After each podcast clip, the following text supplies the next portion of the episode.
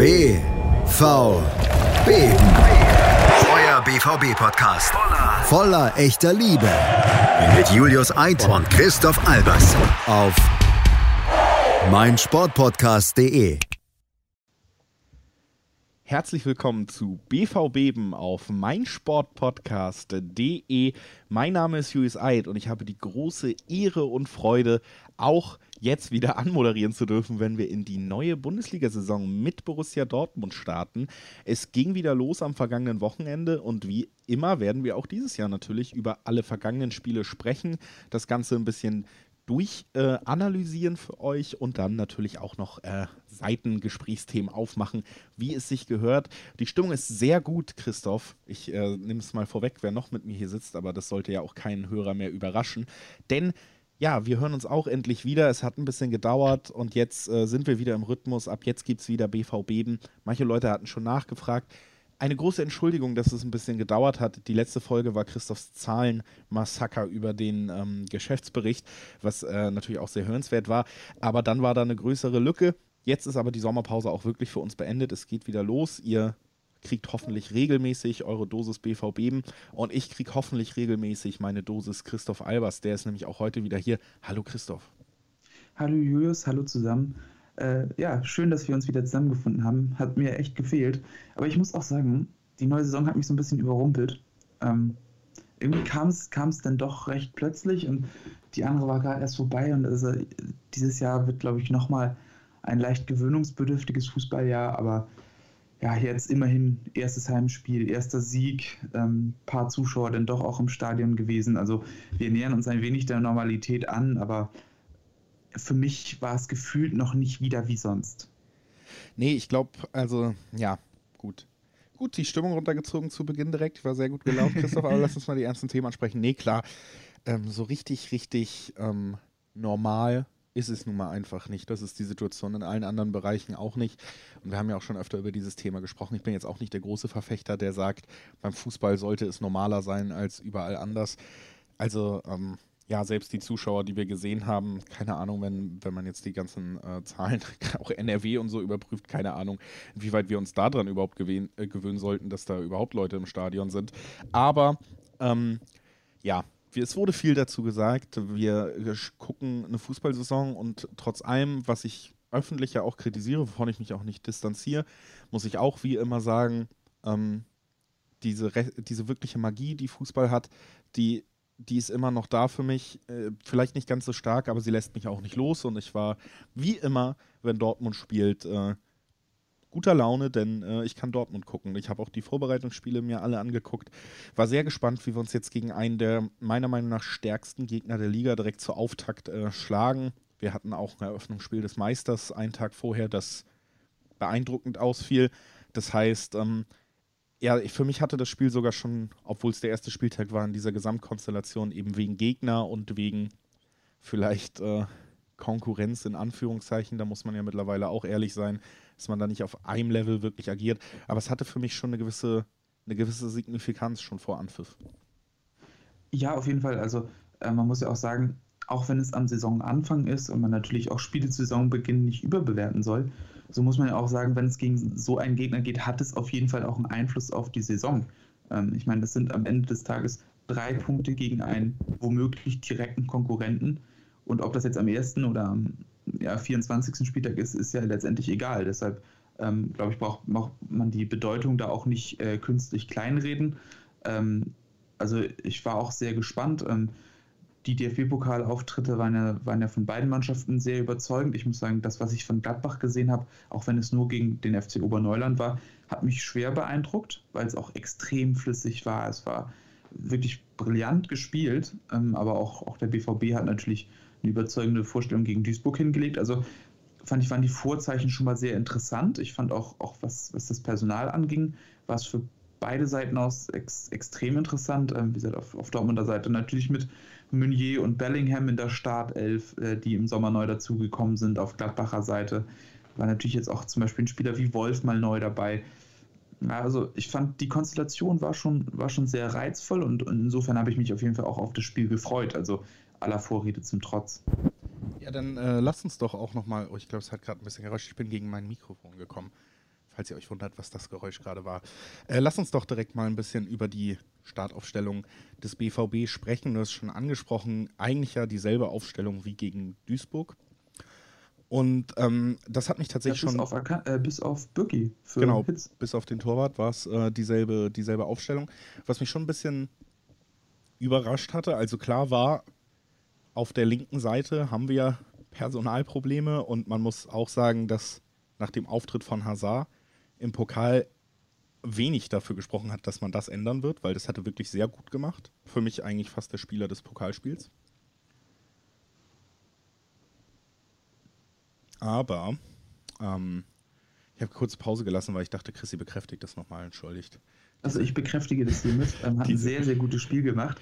Ähm, aber ich dachte, du wolltest gleich, gleich fortfahren. Ihr seht auch, auch bei uns, es ist, es ist noch nicht wieder komplett eingespielt, aber auch wir müssen in die Saison reinkommen. Absolut. Die Vorbereitung war kurz. Äh, wir, sind noch nicht, ja. äh, wir sind noch nicht auf 100 Prozent. Ich glaube, da brauchen wir auch all unsere Hörer nicht an, anlügen, aber wir, auch wir werden hier äh, lockere, wir werden auch eine 3 zu 0 Folge hinlegen, ne? Souverän, aber jetzt vielleicht noch nicht berauschend, so glaube ich. Stellt euch drauf ein, auf viel Spaß an der nächsten Stunde, die unter diesem Vorzeichen stattfinden wird. Ähm, nee, aber äh, hat mich nicht gewundert, dass Hazard anfängt, aber ich war tatsächlich ein bisschen überrascht davon, dass wir wieder mit ähm, Bellingham starten werden und man muss schon sagen, allen anderen Sachen zum Trotz erstmal und wir werden ja gleich aufs Spiel gucken, wie sich das dann darstellt, weil, weil ich eigentlich jetzt auch nicht der größte Fan davon bin, Spieler zu bewerten anhand von irgendwelchen Vorstellungen und nicht von dem, was sie gespielt haben. Wir haben ein Spiel, auf das wir zurückgucken können, aber trotzdem muss ich sagen, Bellinghams Auftritt gegen Duisburg zwar gut, aber es hat mich ein bisschen überrascht, dass man mit dem, mit dem sehr jungen Spieler da startet auf dieser Position, der noch nicht lange da war. Dazu dann äh, Rainer auch wieder da, ist ja, also trotz allem muss man sagen, es gibt ja die Option im Offensivbereich. Wir haben gesehen, wer noch eingewechselt wurde da. Und ähm, tatsächlich war ich ein bisschen ja, überrascht ähm, nach dem Spiel, weil es gut geklappt hat und natürlich auch vor dem Spiel muss man sagen, natürlich sind es gute Jungs, aber unsere Offensivreihe ab Bellingham und dann Rayner, ha äh, Haaland und äh, Sancho, das ist natürlich extrem jung. Ja, auf jeden Fall. Also ich es ich fand's mutig, ähm, ich fand es aber auch, auch sinnvoll. Also im Pokalspiel hat es sehr gut funktioniert. Ich glaube, ähm, Favre wollte auch den Schwung, den das Spiel vielleicht auch gegeben hat, mitnehmen. Ähm, ich meine, mal bei Haaland und Sancho muss man natürlich auch nicht, nicht groß drüber sprechen. Die sind ja ohnehin ähm, mittlerweile so etabliert. Ähm, aber ich muss sagen, so, so einen Brand hätte ich mir auch vorstellen können. Aber ähm, Favre scheint ja extrem große Stücke auf Rainer zu halten. Das hat er nicht erst im Sommer äh, so dargestellt, aber im Sommer nochmal ähm, überaus bekräftigt. Von daher ähm, war das auch schon fast folgerichtig und, und er hat es ja auch, auch absolut gerechtfertigt. Ähm, ich fand die Anordnung war insgesamt sehr interessant. Ähm, hinten natürlich wieder, wieder die Dreierkette, die beiden Außenspieler, ähm, Witzel tendenziell ein bisschen tiefer als Bellingham ähm, und und vorne auf jeden Fall Haaland und Sancho in einer relativ freien Rolle, aber auch, auch Reyners Rolle wieder sehr frei, ähm, hat teilweise einen halb linken Part gespielt, hat aber auch ähm, in vielen Zügen ähm, sich, sich zentral fallen gelassen. Ähm, hat sich im, im Laufe des Spiels auch ein bisschen verändert, seine Rolle. Ähm, aber ich glaube, da können wir dann auch, auch gleich mal auf die Gladbacher Mannschaft eingehen. Ähm, Gladbach hat das Dortmunder System ähm, gewissermaßen gespiegelt. seit Sommer natürlich im Tor davor eine Dreierreihe aus Benzebaini, Elvedi und Ginter von links nach rechts gelesen. Ähm, davor Wendt, Kramer, Neuhaus und Leiner und, und offensiv Hofmann und Wolf auf den Halbpositionen und Stindl mehr oder weniger als neun. Und ähm, um gleich auch schon mal in das Spiel reinzugehen, man konnte gerade in, in den ersten Minuten auch sehen, dass, dass beide Teams einen recht ähnlichen Ansatz gewählt haben. Ähm, gerade Hofmann und Wolf haben viel mit dem Deckungsschatten gearbeitet, haben aus dem Zentrum ähm, angelaufen, haben versucht, ähm, Bellingham und, und Witzel abzuschirmen und von, von dieser Warte aus ähm, dann die äußeren Innenverteidiger, nominell dann eben Can und Akanji, anzulaufen, um das Spiel ähm, oder um da Druck auszuüben. Sie wollten natürlich, dass der Ball auf die Außen forciert wird, also auf, auf Azar oder auf Meunier. Ähm, den Gefallen hat Dortmund ihnen anfangs nicht unbedingt getan. Sie haben dann auch öfter mal den langen Ball gewählt, um eben diese Pressingfalle zu umgehen. Ähm, Dortmund gleichermaßen einen ähnlichen Ansatz gewählt, haben sehr viel Wert darauf gelegt, dass man Kramer und Neuhaus abschirmt. Ähm, auch da haben Sancho und Reiner oft angefangen, ja, von Kramer und Neuhaus ausgehend ähm, auf die Innenverteidiger zu schieben. Ähm, im weiteren Verlauf war dann oft zu sehen, dass gerade Witzel und ähm, dass Witzel und Bellingham sehr nah an Kramer und, und ähm, Neuhaus waren und teilweise auch sie wirklich verfolgt haben. Ähm, ich glaube, das war, das war sehr signifikant und ähm, hat natürlich auch dazu geführt, dass extrem viele 1 zu 1 Zuordnungen auf dem Platz waren, was das Spiel in den ersten Minuten nicht unbedingt wahnsinnig ansehnlich gemacht hat. Ja, es war tatsächlich, ähm, um das mal so zu sagen, recht äh, starr, was wir in den, ja, fast in der ersten Halbzeit im Endeffekt gesehen haben.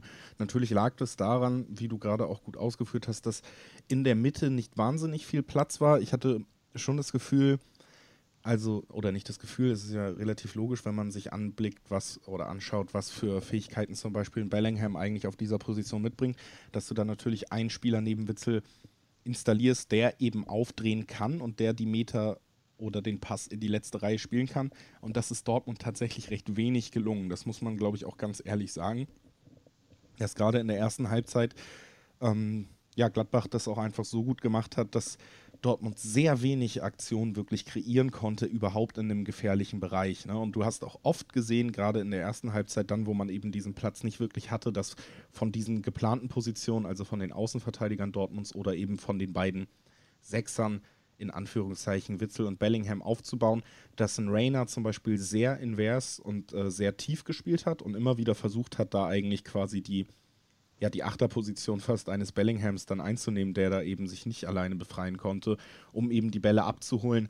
Es gab viele Situationen, wo zum Beispiel auch ein Sancho, der das ähnlich dann betrieben hat, eben weil die, die Anspielmöglichkeiten ins letzte Drittel nicht so gegeben waren und nicht in der Häufigkeit gegeben waren, wie man es gerne hätte. Es war halt einfach so, dass man oft gesehen hat, dass auch ein Sancho an der Mittellinie den Ball erhält. Ne? Und dann ist bei aller Klasse, bei aller Geschwindigkeit und bei allen Fähigkeiten im 1 gegen 1 der Weg halt 30 Meter weiter als da, wo man am liebsten Sancho ins Spiel kriegt.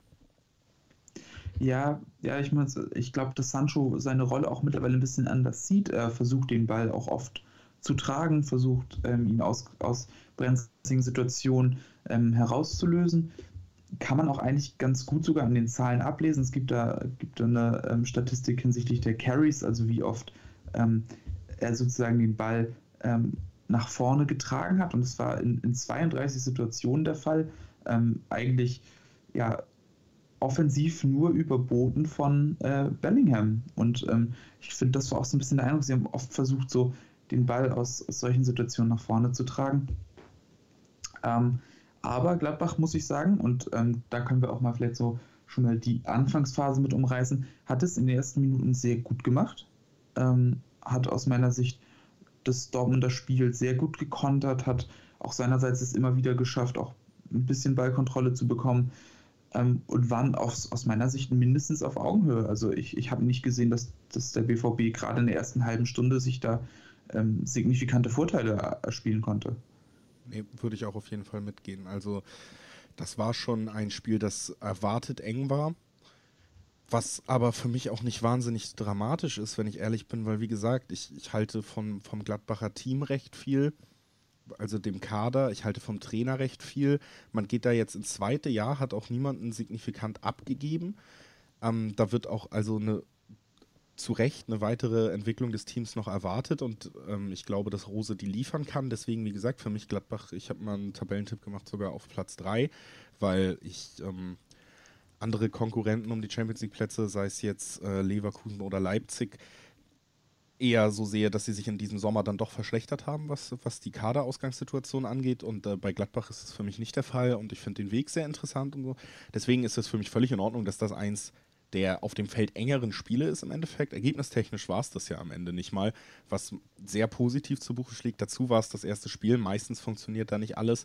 Aber man hat eben auch noch gesehen, klar, Dortmund ähm, braucht verschiedene Lösungen.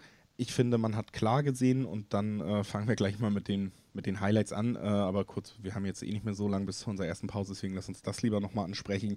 Man hat zum Beispiel auch eben klar gesehen, dass Dortmund eine wichtige Facette des Spiels verloren geht, wenn Rafael Guerrero nicht da ist, da er einfach ähm, im Offensivspiel eben eine ganz andere Note reinbringt, viel mehr sei es ein Hazard oder dann Passlack, über den wir auch noch sprechen werden, der dann eingewechselt wird, viel mehr auch eben am, am Spiel in den Halbräumen teilnimmt als Außenverteidiger und dann natürlich dann, wenn da ein Spieler mehr ist, auch mehr Möglichkeiten schafft und das mit seiner technischen Klasse.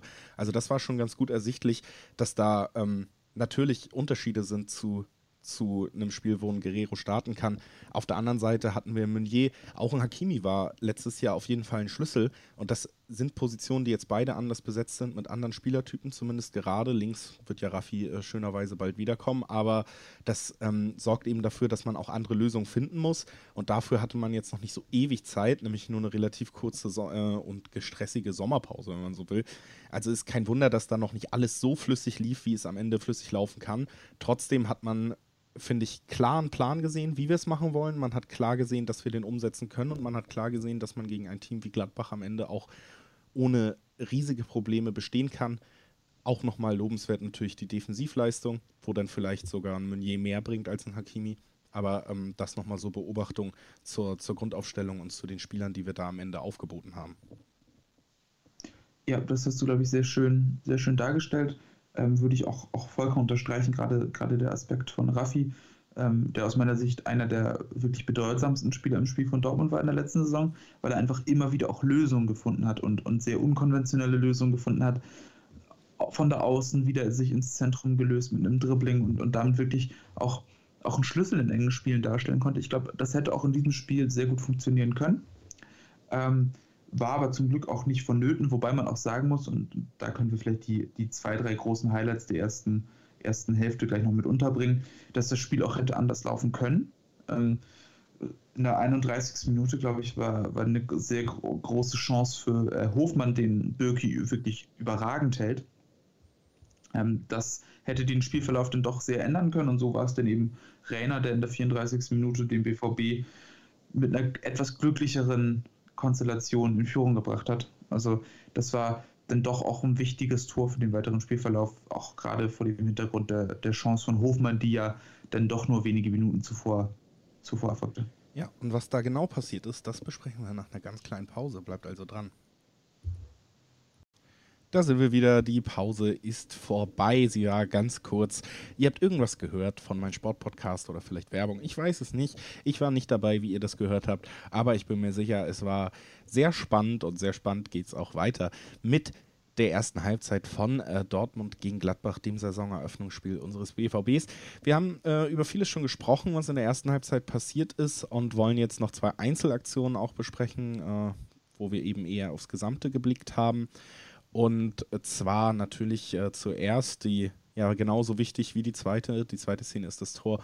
Eigentlich die, ja, wirklich herausragende Leistung mal wieder von Roman Bürki im, ja, man, klassisch würde man sagen, auf der Linie. Es war natürlich weit vor der Linie, aber diese Reflexe, die ein Torhüter hat, da ist äh, Roman Bürki tatsächlich einer der besten der Liga für mich immer gewesen. Das hat man auch schon öfter gesehen und auch hier hat es wieder gezeigt. Also wie, wie handlungsschnell er bei solchen Aktionen auf, auf kurze Distanz, auf, auf engem Raum ist. Das hat er hier nochmal bewiesen. Es war eine enorm wichtige Parade gegen Jonas Hofmann da am Ende, wo er erst den Fuß noch runterkriegt, dadurch den Ball eben schon vom Tor fernhält, dann springt der Ball nochmal hoch, es könnte tatsächlich weiterhin gefährlich werden, dann fischt er ihn noch mit dem linken Arm wirklich ja, reflexartig raus und im Endeffekt klärt er so eine Situation, die in einem engen Spiel dafür durchaus hätte sorgen können, dass man zurückliegt und natürlich dann auch den weiteren Spielverlauf ganz anders bestimmt hätte.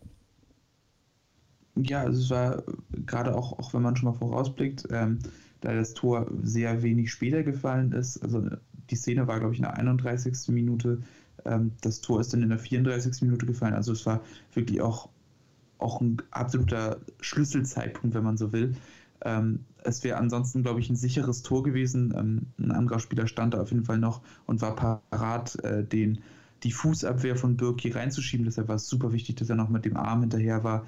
Diese Handlungsschnelligkeit ist, glaube ich, beinahe einzigartig, auch in der Bundesliga. Da ist er wirklich herausragend, wie du eben schon hervorgehoben hast.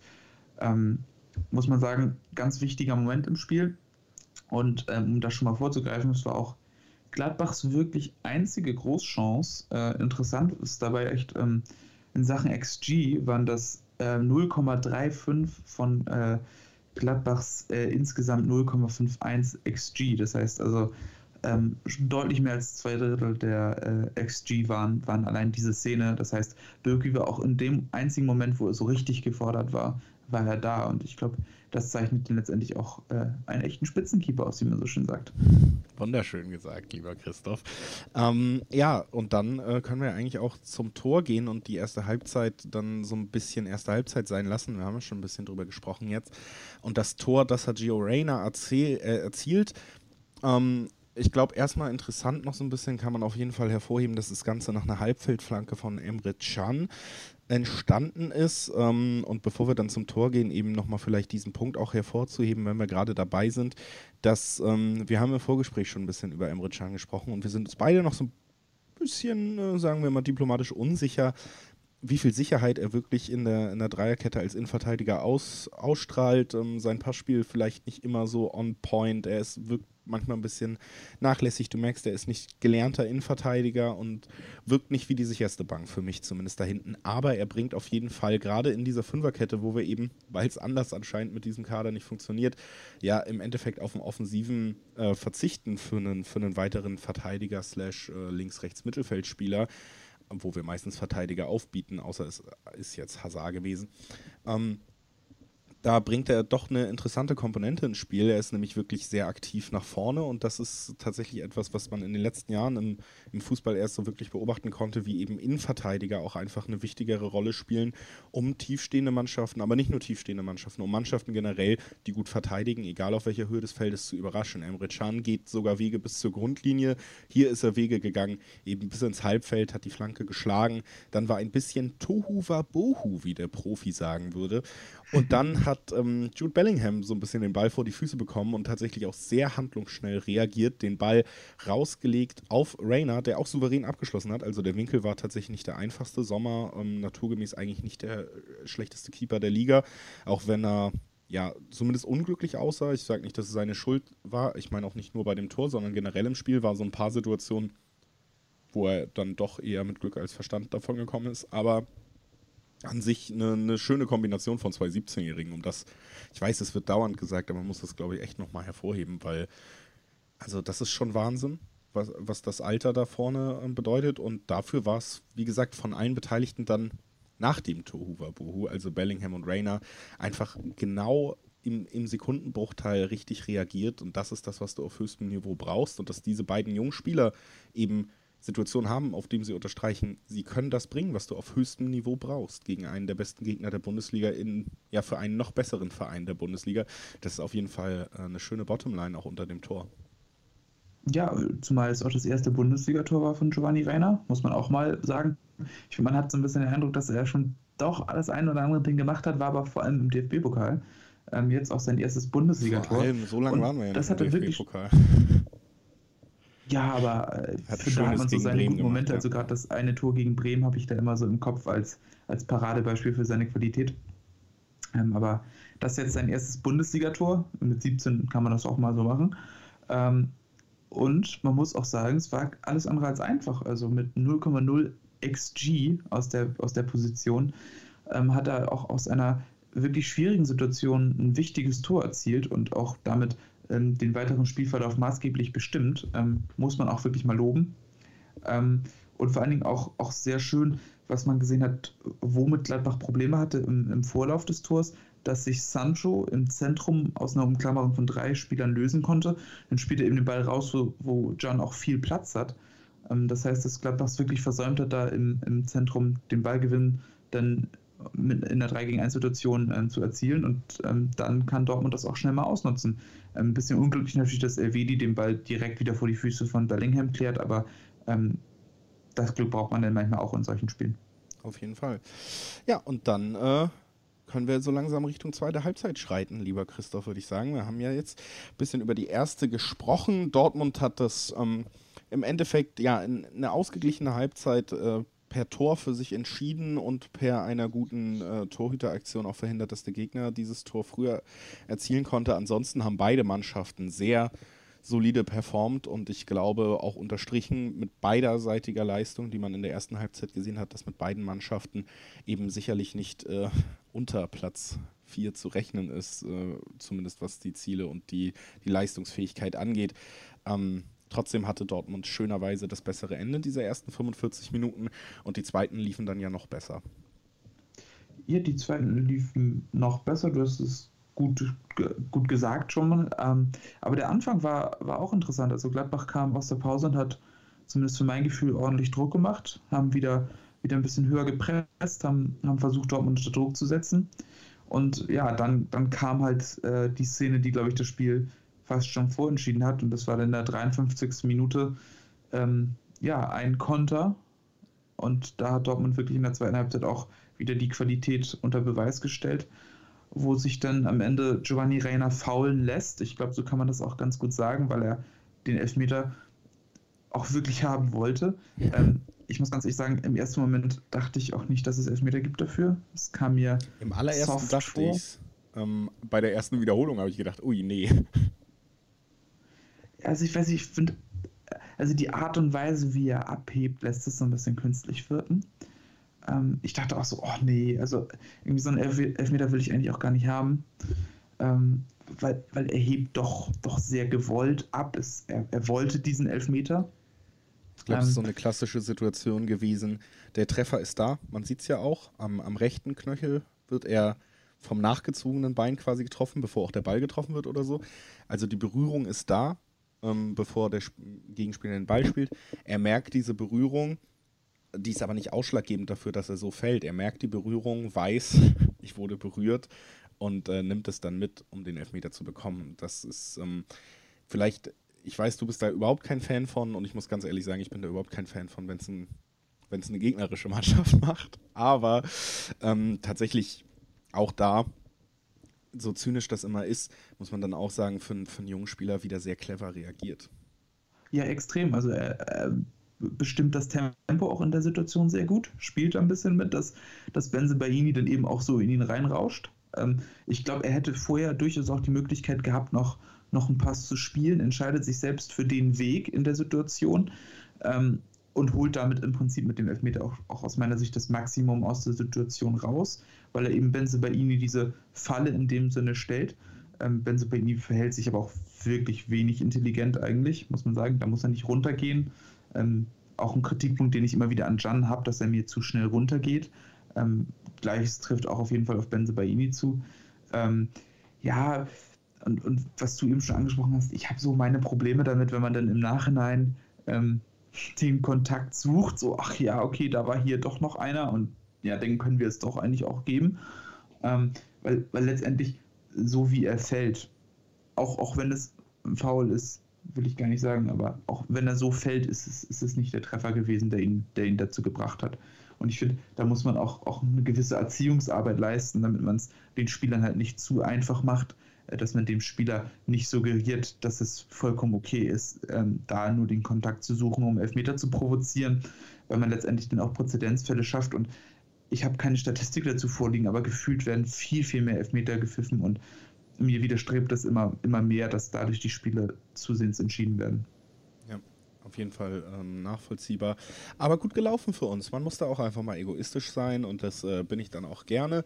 Ähm, egoistisch war dann auch Holland, der sich den Elfmeter genommen hat. Kleine, kleine Randanekdote. Es gab eben die Diskussion zwischen Sancho und Holland, wer da, wer da antreten darf im Endeffekt. Äh, kurz war ich tatsächlich so ein bisschen so, ach, jetzt hoffentlich nicht äh, irgendwie eine äh, Streiterei schon um sowas im ersten Spiel. Aber wie die beiden sich danach verhalten haben, miteinander agiert haben, man hat tatsächlich in ein paar Aktionen darauf folgend gemerkt, wie Holland, wenn er den Ball hatte, tatsächlich nichts anderes mehr versucht hat, als sich mit einem Pass auf Sancho zu äh, revanchieren, dafür, dass er ihm den Ball überlassen hat, wie die beiden gemeinsam gejubelt haben. Sancho auch das zweite Tor, was dann noch folgt von Holland vorbereitet. Ähm, das zeigt eigentlich, dass die Stimmung sehr gut ist und das, äh, dann ist sowas, denke ich, auch ein positives Zeichen, dass da zwei Spieler sind, die sehr ehrgeizig sind, ihre, ihre Statistiken nach oben zu schrauben. Die sind beide noch sehr jung, aber ich glaube, ähm, bei aller Klasse, die in Bellingham, Rayner und sonst was mitbringen, äh, muss man ganz ehrlich sagen, dass die beiden werden Schlüsselfiguren in unserer Offensive sein in diesem Jahr. Die beiden bringen unfassbar viel mit für ihr Alter und ich glaube auch von der Mentalität her war das nochmal so, was unterstrichen hat, ey, ich da werden wir richtig viel Spaß haben. Und Holland macht dann den Elfmeter in gewohnter, sehr souveräner Manier. Freut sich in sehr unsouveräner, gewohnter Manier. Das ist ja eine der schönsten Sachen, sind äh, Holland-Torjubel, egal ob er selber getroffen hat oder nicht. Und äh, ja, über die Entstehung haben wir ja auch schon gesprochen. Das war das 2 zu 0.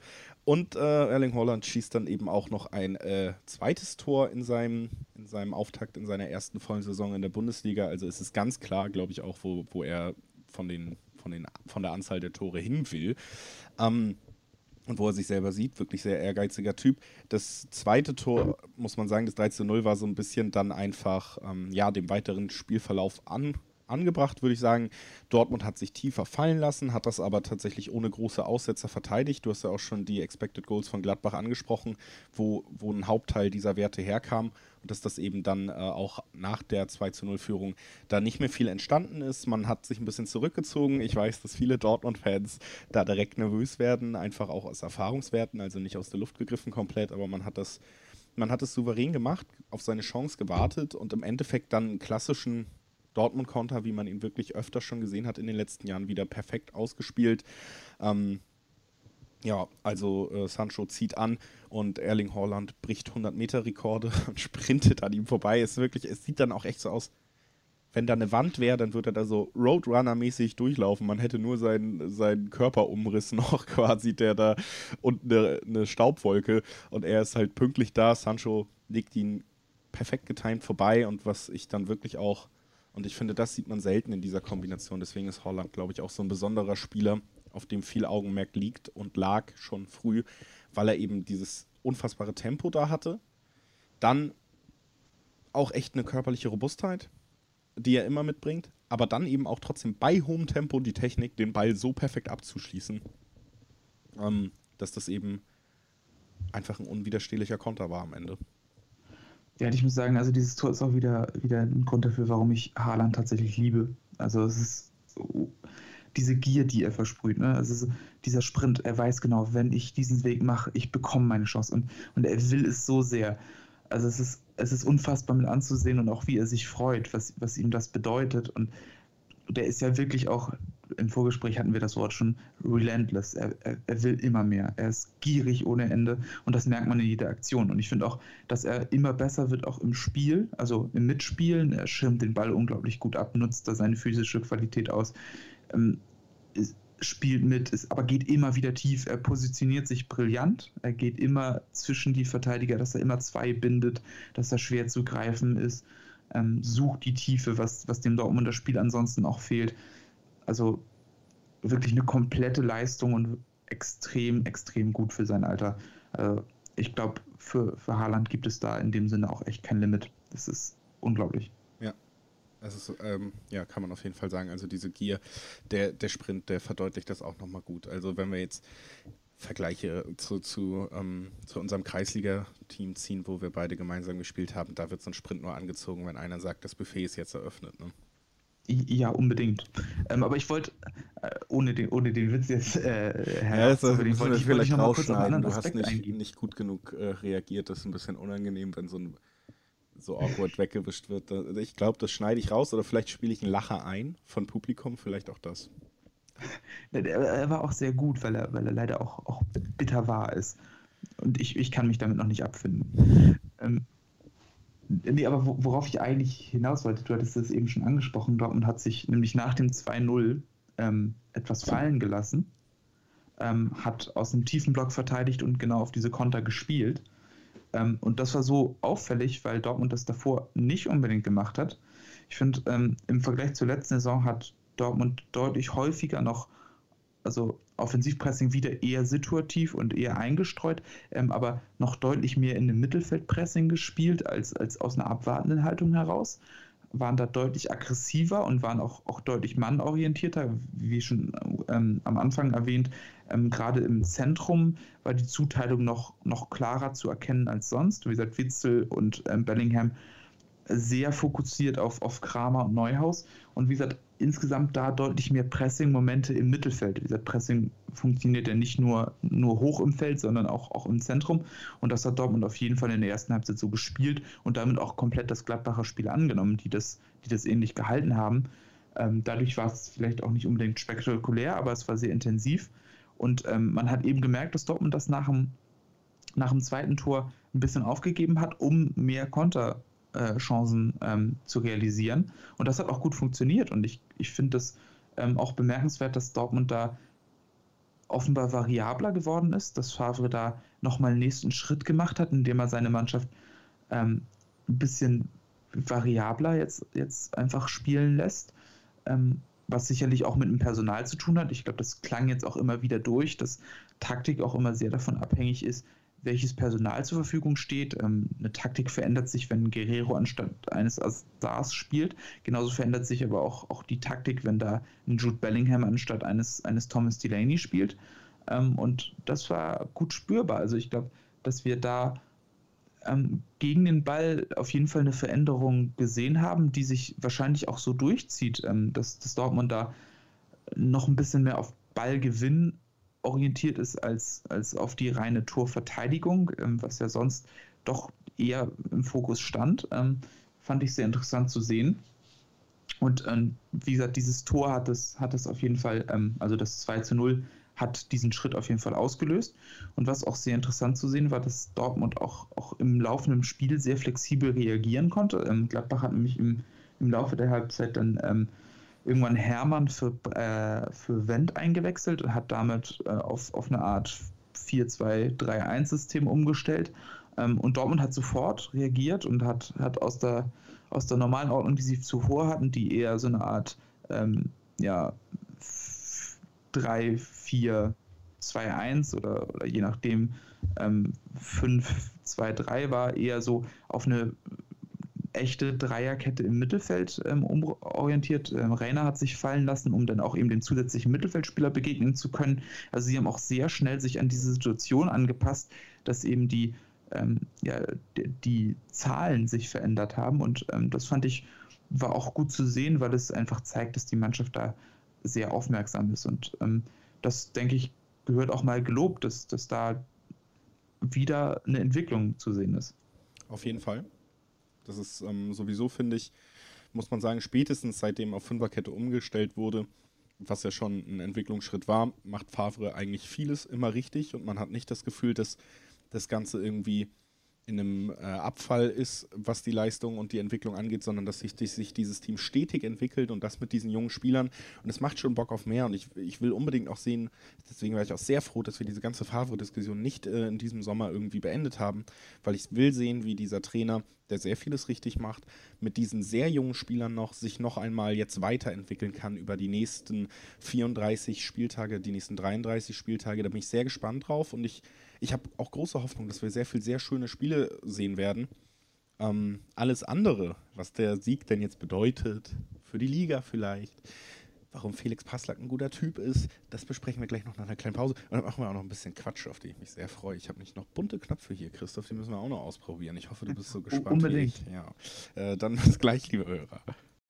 So, wir sind zurück. Äh, wir haben über Dortmund gegen Gladbach so ausführlich gesprochen, wie es gewohnt seid, um ganz äh, regulär wieder in die Saison reinzukommen. Nicht nur in die Bundesliga-Saison, sondern auch in die BVB-Saison, auf die wir beide uns, denke ich, auch sehr gefreut haben. Und endlich äh, es wieder los. Wir haben über das Spiel gesprochen, äh, was da auf dem Feld passiert ist. Äh, ich würde gerne noch ein, zwei ja, Randnotizen abarbeiten, die dann im Endeffekt natürlich auch mit diesem Spiel und mit Dortmund zu tun haben. Die erste, die ich einfach natürlich auch nochmal hervorheben muss, ist ähm, Felix Passlacks Entwicklung. Ich, ich habe es äh, direkt nach dem Spiel auch schon bei Twitter gesagt. Äh, es ringt mir einfach Respekt ab, was da gerade passiert. Es gab immer äh, Geschichten um ihn, dass ihn schon der der Busanschlag tatsächlich auch sehr mitgenommen hat. Danach hat er nie wieder Fuß fassen können in Dortmund. Auch seine Laien liefen nicht äh, besonders erfolgreich, obwohl man, glaube ich, immer bei dem Spieler schon gesehen hat, dass er jetzt nicht untalentiert ist. Ne?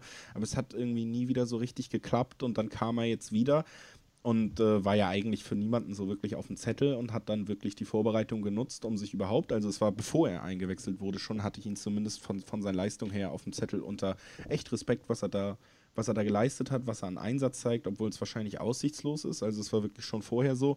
Und dann äh, durch die frühe Verletzung von Hazard eben quasi 75 Minuten so ein bisschen gerundet gegen gegen Gladbach zu bestehen, sehr souveränes Spiel zu machen, leider einmal nicht ganz so souverän abzuschließen, sonst wäre die Geschichte natürlich wirklich sehr rund gewesen. Aber ähm, das wollte ich einfach nochmal kurz ansprechen, dass, dass mich diese Entwicklung echt äh, überzeugt, die er da zeigt. Er hat auch, glaube ich, äh, keinen riesigen Vertrag, im Gegensatz zum Beispiel zu einem Wolf.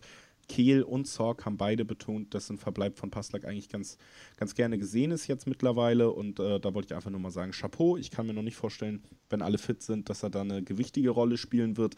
Aber für die Breite im Kader und man muss auch ehrlich sagen, solche Spieler, die, die eben Einsatz bringen. Selbst fürs Training ist es ganz geil, wenn du solche Spieler jeden Tag auf dem Platz hast, die die Jungs fordern, die dann am Ende spielen werden. Und ich glaube, Passlack ist äh, in welcher Form auch immer ein, ein Gewinn für Dortmund. Und das ist auch, äh, wenn man sich anguckt, wie seine letzten Jahre liefen, natürlich auch ein Gewinn für ihn selber, was mich persönlich auch freut.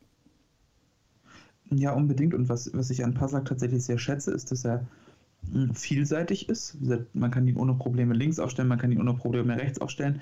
Und ich glaube, das ist ein sehr wertvolles Asset, gerade so für den Kader auch. Ich meine, wenn du so einen Spieler auf der Bank hast, ähm, ist, es, ist es halt super gut. Du sparst dir halt auch eine Position, die du vielleicht sonst auch anderweitig besetzen kannst, weil du gleich mehrere Positionen damit abdeckst.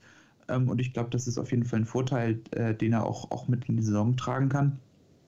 Ähm, von daher ähm, gar kein Problem und abgesehen davon ist sein Profil, finde ich, auch interessant. Er, ist, er hat ein sehr ordentliches Passspiel, ist gut am Ball und ist auch, auch physisch sehr gut aufgestellt und also ich, ich sehe nicht, warum man ihn da unbedingt abgeben sollte, wenn es kein, kein gutes Angebot gibt. Ähm, schadet auf jeden Fall nicht, so, ein, so einen Spieler dabei zu haben. Du bist ja schon äh, Gossip-Experte, wo wir gerade bei Passlack sind. Ist er denn noch mit Lasogger Schwester zusammen? Oh, das ist eine sehr gute Frage. Da, davon sollte man tatsächlich auch den Verbleib abhängig machen, denke ich. denke ich auch auf jeden Fall. Äh, ja, dann ähm, werde ich jetzt mal äh, noch die andere Randnotiz abarbeiten. Du könntest ja kurz vielleicht mal recherchieren. Vielleicht findet man da ja was. So ähm, Liebesleben Felix Passlack, um das auch nochmal abzuklären. Aber äh, was ich auch noch anmerken wollte, ist natürlich, was, was kann dieses Spiel vielleicht für den Verlauf der Saison bedeuten? Eigentlich haben wir es aber auch schon gesagt. Das bedeutet, dass die Entwicklung in die, in die richtige Richtung geht. Was man auf jeden Fall auch nochmal hervorheben muss, ist, was, was im Endeffekt, wenn alle fit sind, eigentlich an Qualität da, die wir haben, die wirklich richtig groß ist im Vergleich zur zur Liga-Konkurrenz bis auf, bis auf einen Konkurrenten halt, ähm, was wir noch nachlegen können. Also ich meine, wir haben auch wirklich am Ende souverän gegen Gladbach gewonnen und dann äh, einfach noch ähm, Marco Reus und Julian Brandt eingewechselt, was also diesen Luxus hat niemand sonst in Deutschland. Das außer eben die Bayern. Also da, da ist man einfach wirklich mittlerweile echt, echt gut aufgestellt und äh, auch besser, als es äh, noch vor ein paar Jahren war. Da hat man sich nochmal zusammengerissen, glaube ich, auch eine gute Mischung gefunden. Man hat weiter diese jungen Talente, man hat aber auch äh, Spieler wie Witzel, wie Chan, wie Meunier jetzt, wie Hummels, äh, wie Birki, der lange da ist. Und ähm, ich, ich glaube, die, die Mischung ist interessant. Man hat einen Trainer, der, der funktioniert, meiner Meinung nach, der auch bereit ist, sich anzupassen, wenn es nicht funktioniert, was sowieso enorm wichtig ist immer. Und ähm, auch das hat Favre unterstützt Strichen. Und äh, ich glaube, es könnte eine sehr schöne Saison werden. Ich glaube, wir werden in Europa wieder einige spektakuläre Auftritte bewundern können. Ich äh, glaube, im Pokal werden wir uns hoffentlich besser präsentieren und dann hat man mit dieser Mannschaft tatsächlich, also gerade in so einem K.O.-System in Deutschland, wo es eigentlich nur ein, einen Gegner gibt, den man entweder dann im Finale oder vorher erwischt, aber ähm, davon wird es so ein bisschen abhängen, wenn man sich zusammenreißt und ich hoffe, man hat aus den letzten beiden Jahren einfach gelernt, dann, dann ist tatsächlich auch ein Titel drin. Was die Bundesliga angeht, muss ich ganz ehrlich sagen, rein theoretisch ist, ich bin ich bin angetan von dieser Mannschaft. Rein theoretisch ist was drin, aber wer das Eröffnungsspiel gesehen hat, wer weiß, wer da gerade die große Konkurrenz ist, der sollte sich einfach, und mehr möchte ich auch wirklich nicht dazu sagen, aber der sollte einfach vielleicht wirklich versuchen, äh, genau diese positiven Aspekte, die diese Mannschaft bietet von Dortmund, sich zu verinnerlichen, sich daran zu erfreuen und es tatsächlich nicht von einem Meistertitel am Ende abhängig zu machen, ähm, weil, ja, es ist ein bisschen es ist ein bisschen äh, schwer, das jetzt wirklich von jemandem zu erwarten. Aber erhoffen tue ich es mir auf jeden Fall. Und ähm, Christoph, letztes Jahr haben wir auch ein Datum abgemacht, wann Dortmund genau die Meisterschaft feiert. Wollen wir es dieses Jahr auch wieder machen? Ähm, ich würde es vielleicht mal ein bisschen anders angehen. Ähm, weil, weil wir, äh, du hast es eben schon gut anmoderiert. Ich glaube, ähm, man sollte seine Saison nicht unbedingt daran bemessen, ähm, wie man jetzt im Vergleich zum, zum FC Bayern dasteht. Ähm, ich meine, wir, wir haben es alle gesehen. Es war wieder beeindruckend. Wir haben gesehen, wie sie in der Champions League aufgetreten sind. Also ich glaube, ähm, da muss man schon etwas vermessen sein, wenn man jetzt sagt, ähm, wir, wir spielen nur eine gute Saison, ähm, wenn wir auch die Bayern schlagen.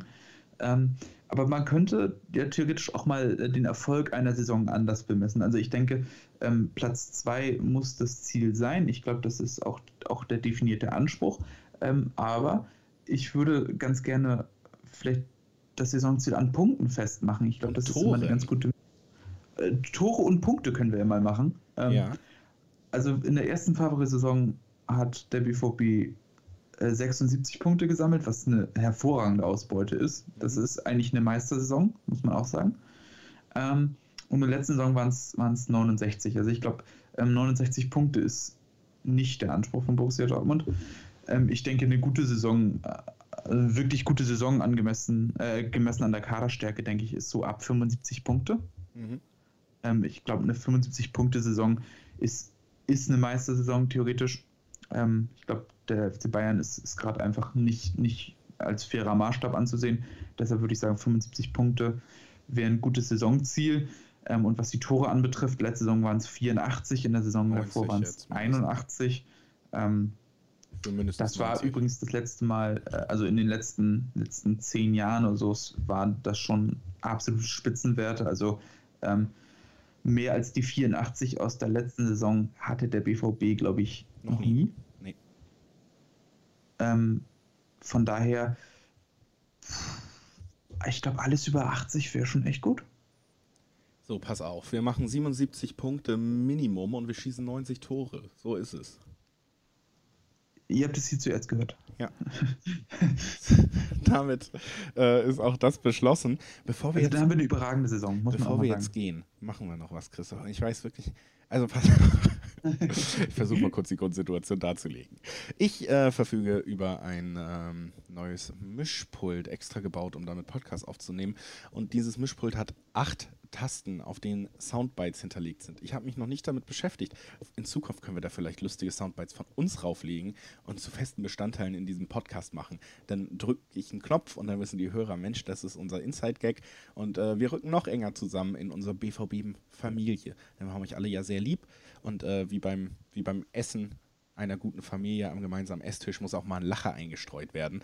Aber jetzt habe ich hier acht Knöpfe, von denen ich nicht weiß, welcher Ton drauf liegt. Ich weiß nicht, wie laut es wird. Ich weiß auch nicht, ehrlich gesagt, ob man es überhaupt in der Aufnahme hört. Ich werde jetzt äh, hier Knöpfe drücken und wir werden mal gucken, äh, ob das in der Aufnahme auftaucht. Erstens, weil sonst ist es für euch nicht lustig, wenn ihr den ersten schon hier nicht, äh, wenn der nicht ausschlägt in der Aufnahme, können wir es ja lassen. Aber nur die kleine Warnung es könnte jetzt laut werden. Wir wissen auch selber nicht, was drauf ist. Also wenn der Hersteller, was mich wundern würde, jetzt politisch nicht sehr korrekte Aussagen auf diese Knöpfe gelegt hätte, das wäre auch nicht unsere Schuld. Aber vielleicht schneiden wir trotzdem nicht. Wer weiß es schon. Auf jeden Fall, ähm, keine Ahnung, vielleicht Lautstärke erstmal ein bisschen anpassen, weil ich auch echt wirklich nicht weiß, wie laut die jetzt sind. Und ich ähm, drücke jetzt mal einen Knopf und zwar natürlich den gelben zuerst. Das ist der dritte in der Aufreihung. Mal gucken, was passiert.